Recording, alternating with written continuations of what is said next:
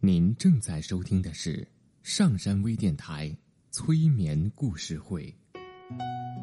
登录微信平台搜索“上山之声”，关注上山微电台。刘铁铮新浪微博艾特刘铁铮，微信平台搜索“铁铮心理”。欢迎收听今天的节目。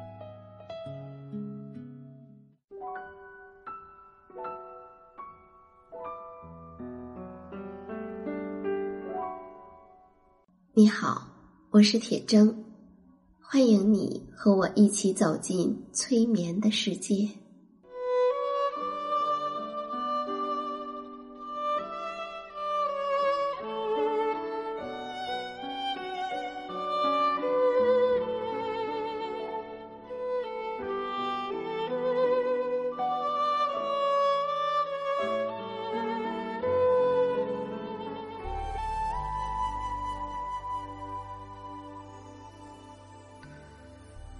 催眠并不是催人睡觉的意思，催眠也并不神奇，它是一种特殊的意识状态。在这种状态中，人们的注意力不是跑来跑去的，而是聚焦在某一个焦点上。事实上，催眠就发生在我们身边，每一天。现在，请你坐下或者躺下，调整你身体的姿势，去体会催眠的感觉。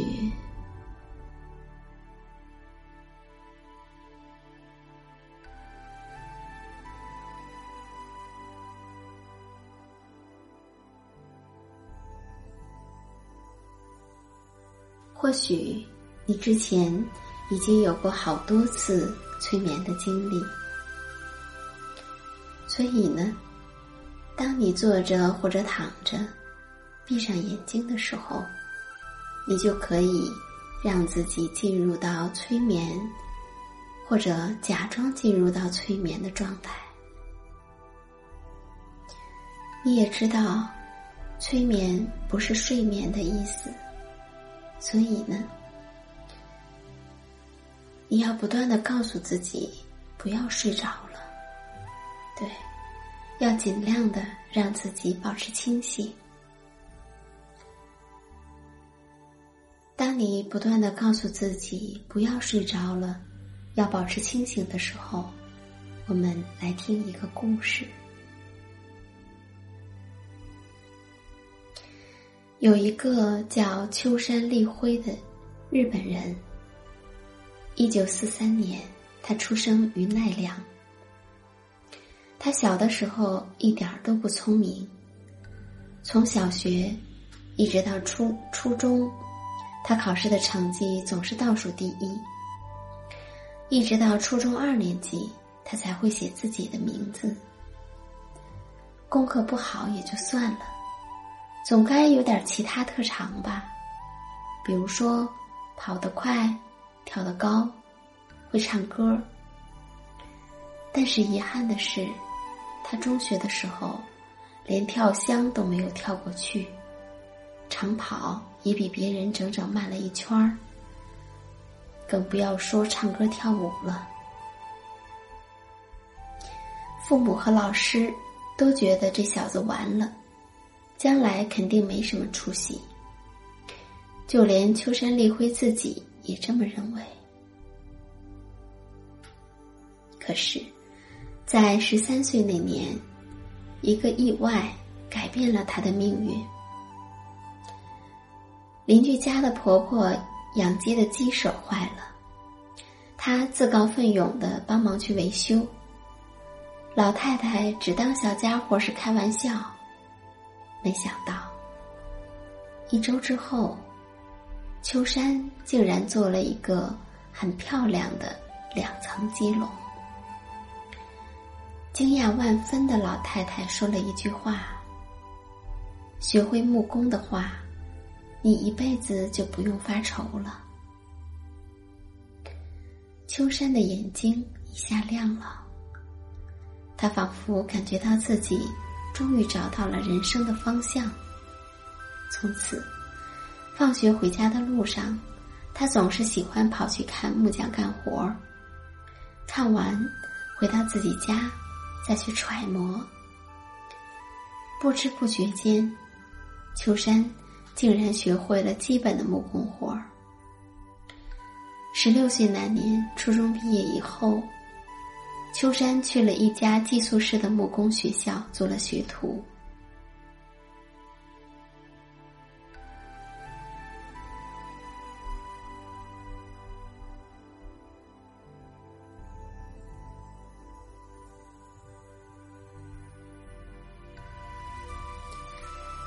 在他去那儿的前三年，做的都是跑腿儿的事情，特别是交货，大家都不愿意做。于是呢，师傅看他老实，就总是让他去干。为什么大家不愿意干这个活儿呢？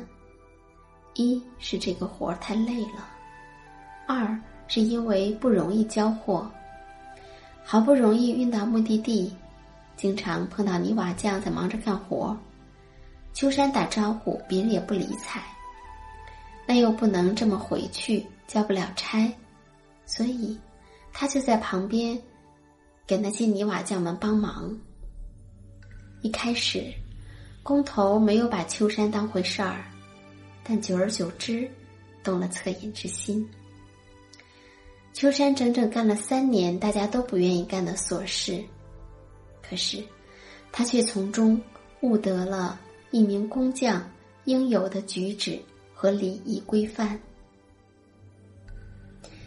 在十九岁那一年，秋山终于开始全方位的接触木工手艺。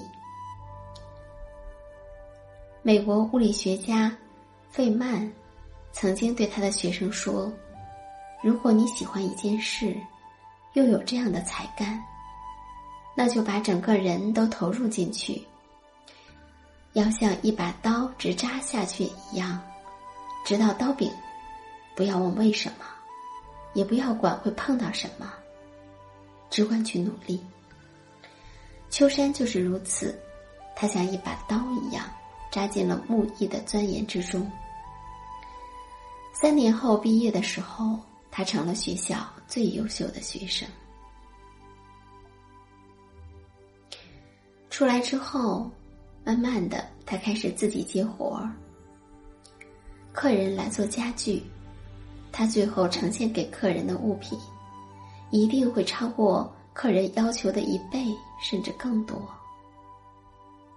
因为如此，秋山的美名不胫而走，名声越来越响亮。找他做木工的人越来越多。于是呢。就有很多人慕名前来求学。秋山说：“我不做那些用用就丢的东西，我做的是能够传世的家具。”秋山的心中有这样一份固执的坚持，他想把这份坚持传递下去。当他看到有很多年轻人前来求学的时候，一个想法。便在他脑中油然而生。我要办一所培养一流匠人的学校。于是，秋山木工便应运而生了。三十二岁那年，秋山开始招收学徒。在十几年木工生涯里，从所经历的事情里面，秋山发现了一条规律。凡是对人热情的木匠，手上活儿也不错；而对人不耐烦的木匠，手上的活儿也很一般。所以他总结出了一点：有一流的心性，必有一流的技术。于是，秋山木工学校便有了一条立校语录：一流的匠人，人品比技术更重要。然后，秋山开始构建自己的学徒制度。这个制度，技术占百分之四十，而品行要占百分之六十。他说：“我想培养的，不是会做事的工匠，而是会好好做事的一流工匠。”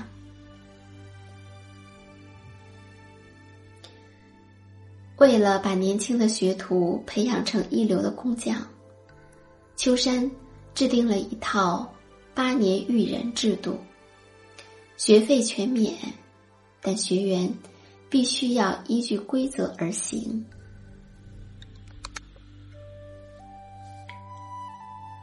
这八年的育人制度是：一年上预科，养成匠人的基本习惯。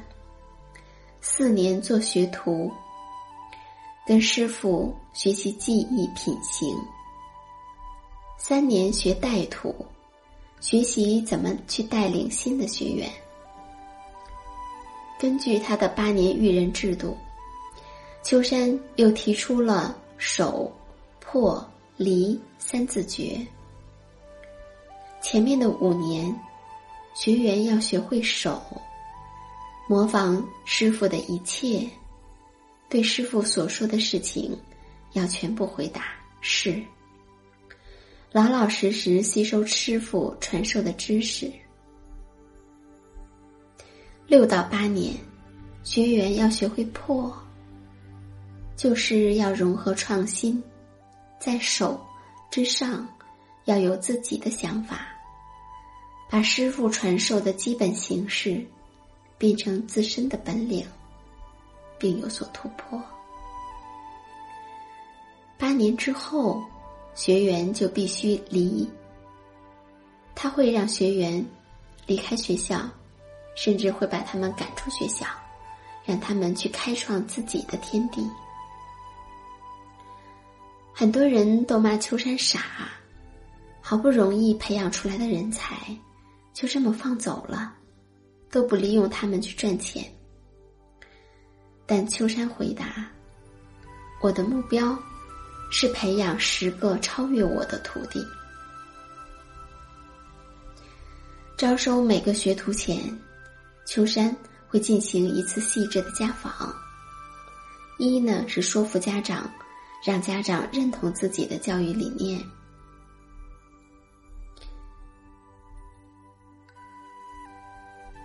二呢，去了解每个学生他们的特点。在进入秋山木工之前，每个徒弟必须得认可学徒实则进规。这实则进规是：第一，不能清晰自我介绍的，不予录取。学员要说清未来想干什么。想成为什么样的人？二，无论男女，一律留光头，这是为了让学徒下定决心，因为决心不够，是无法坚持到底的。第三，禁止使用手机，只许书信联系。书写是一种训练，如果连给客户的感谢信都不会写。怎么去胜任工作呢？第四，一年只有两个节日才能够见家人。除了这些日子，即使父母来了，也不准见面，防止精神松懈。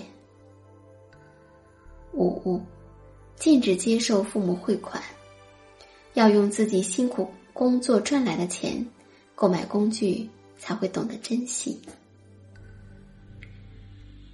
第六条是禁止谈恋爱，这样学员心无旁骛，专心学习。第七条是早晨必须集体跑步，既振作精神，又培养集体意识。八，大家一起做饭，禁止挑食。因为挑食的人，往往也会挑工作、挑人。借此去克服挑来挑去的毛病，所以克服不喜欢的食物就很重要。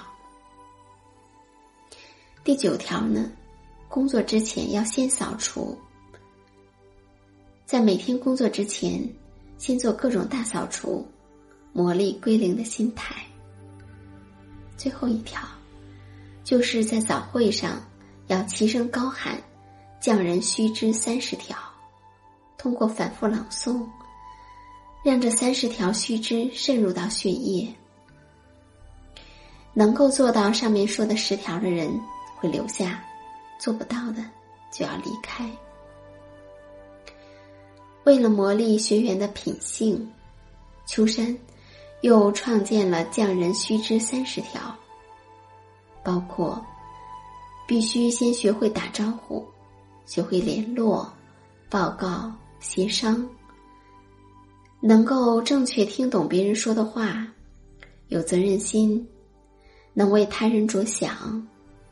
爱管闲事，有时间观念，随时准备好工具，还有要很会打扫整理，要积极思考，要注意仪容，乐于助人，感恩，要能够做好自我介绍，要乐意打扫厕所，要勤写书信，善于打电话，花钱要谨慎。等等，礼仪、感谢、尊敬、关怀、认真，这些做人做事最重要的东西，都浓缩进了这三十条匠人须知里面。他的弟子们每天都得背诵匠人须知三十条，每天要背诵三遍，八年下来。就是一万遍，反复背诵，在不知不觉间，他们就会按照须知去做了。当他们遇到困难和突发事件时，就会不自觉的参照这三十条去应对。这样，大部分问题都能够迎刃而解。进入到秋山木工之后，弟子们的学习。就从打好一声招呼开始了。他说：“我会让打招呼的时候声音大的，能够好好打招呼的人先开始工作。”他认为，如果一个弟子打不好招呼，那是不行的。如果他打不好招呼，秋山是不会带他去作业场所的。早安，谢谢，失礼了，对不起。秋山说：“我们必须学会这些让别人听了心情舒畅的话。打招呼的时候，如果你的脸部僵硬，那么对方的脸部也不会放松。如果是阴郁沉重的问候，对方也容易跟着变得沉重。所以，要想得到很好的回应，必须先改变自己。”什么样的招呼才能达到秋山的要求呢？他说：“在相遇的瞬间，如果你能够通过打招呼，让对方内心泛起一丝笑容，那才算可以。每一条的每一条的要求都这么高，弟子们一开始当然做不好，所以必然就要被秋山大骂。”然后，秋山又提出了实则挨骂哲学。但是他的骂，不是为了泄愤，不是为了羞辱，而是在为了守护规则。所以，学生并不生气，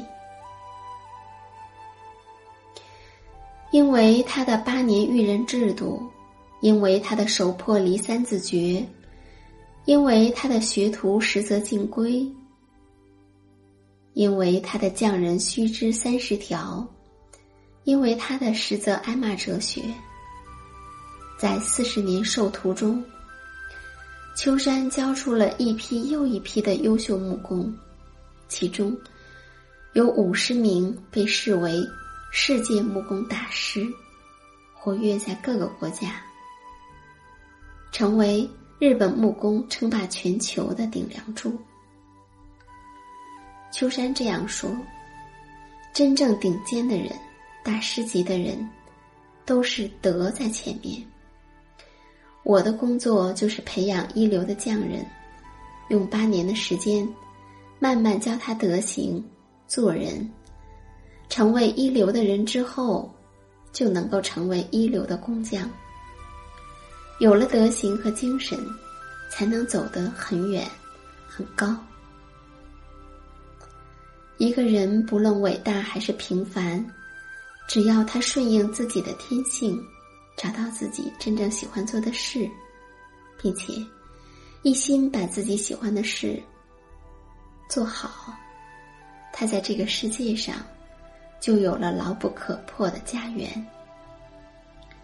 于是，他不但会有足够的勇气去承受外界的压力，而且会有足够的清醒来面对形形色色的诱惑。